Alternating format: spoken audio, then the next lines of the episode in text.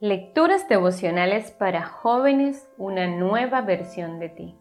Cortesía del Departamento de Comunicaciones de la Iglesia Adventista del Séptimo Día Gascue de la República Dominicana y la voz de Linda Fajardo. Hoy 3 de abril, una gran enseñanza para la vida. Proverbios 7:4 nos enseña, dile a la sabiduría, hermana mía, declárate pariente de la inteligencia. En varias oportunidades algunos jóvenes me han pedido que les dé algún consejo importante para sus vidas. En más de una ocasión les he dicho, aprende a disfrutar tus estudios, deleítate en aprender. Nada me emociona más que ver a un joven entusiasmado por los libros y el conocimiento. Su pasión por aprender es contagiosa, su futuro será prometedor. Los maestros de la sabiduría hebrea buscaban las virtudes del trabajo duro, el celo, la prudencia, la moderación sexual, la sobriedad, la lealtad a la autoridad y la conformidad religiosa. Todos ellos elementos de una moral necesaria para el éxito en este mundo. Para los hebreos, todo el orden descendía del cielo. Ellos entretejían ese orden en sus diversas actividades cotidianas incluían la alimentación, la adoración, la legislación civil, la educación y la guerra. El éxito venía del Dios que les había dado vida. También creían que sus desgracias eran el resultado de la desobediencia. Por eso era necesario adquirir sabiduría para tener la debida orientación en el camino de la vida.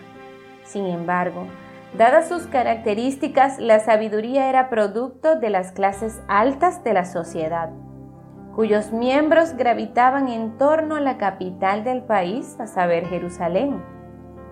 A los sectores más pudientes del mundo hebreo no les interesaba cambiar mucho el status quo.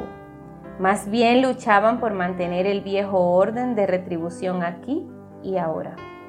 Era evidente que la posesión de la sabiduría así como su manipulación y dominio les garantizaba una vida de privilegios que favorecía su bienestar. En cambio, las clases bajas, golpeadas por la pobreza y la opresión, se sentían atormentadas por el problema de la prosperidad en los malos y el sufrimiento de los justos. Esa pregunta es la base del libro de Job. Quien se pregunta a lo largo de toda la obra por qué sufren los buenos, los malos prosperan a pesar de que hay un Dios que supuestamente juzga a todo el mundo de acuerdo con sus acciones. La pregunta es tan fuerte que el propio Dios se presenta delante de Job y le lanza una serie de preguntas retóricas para responder las inquietudes del atribulado personaje bíblico. Hoy hay muchos más espacios para acceder al conocimiento y la sabiduría que en tiempos antiguos. Aprovecha tu tiempo. Si aprendes a disfrutar el aprendizaje, accederás al mundo del saber de una manera extraordinaria. ¿Te molesta estudiar? ¿Te parece que la escuela o la universidad es un fastidio? Pide hoy al Señor que cambie tu actitud hacia el aprendizaje y te enseñe a disfrutar tus oportunidades. Que Dios te bendiga y tengas un lindo día.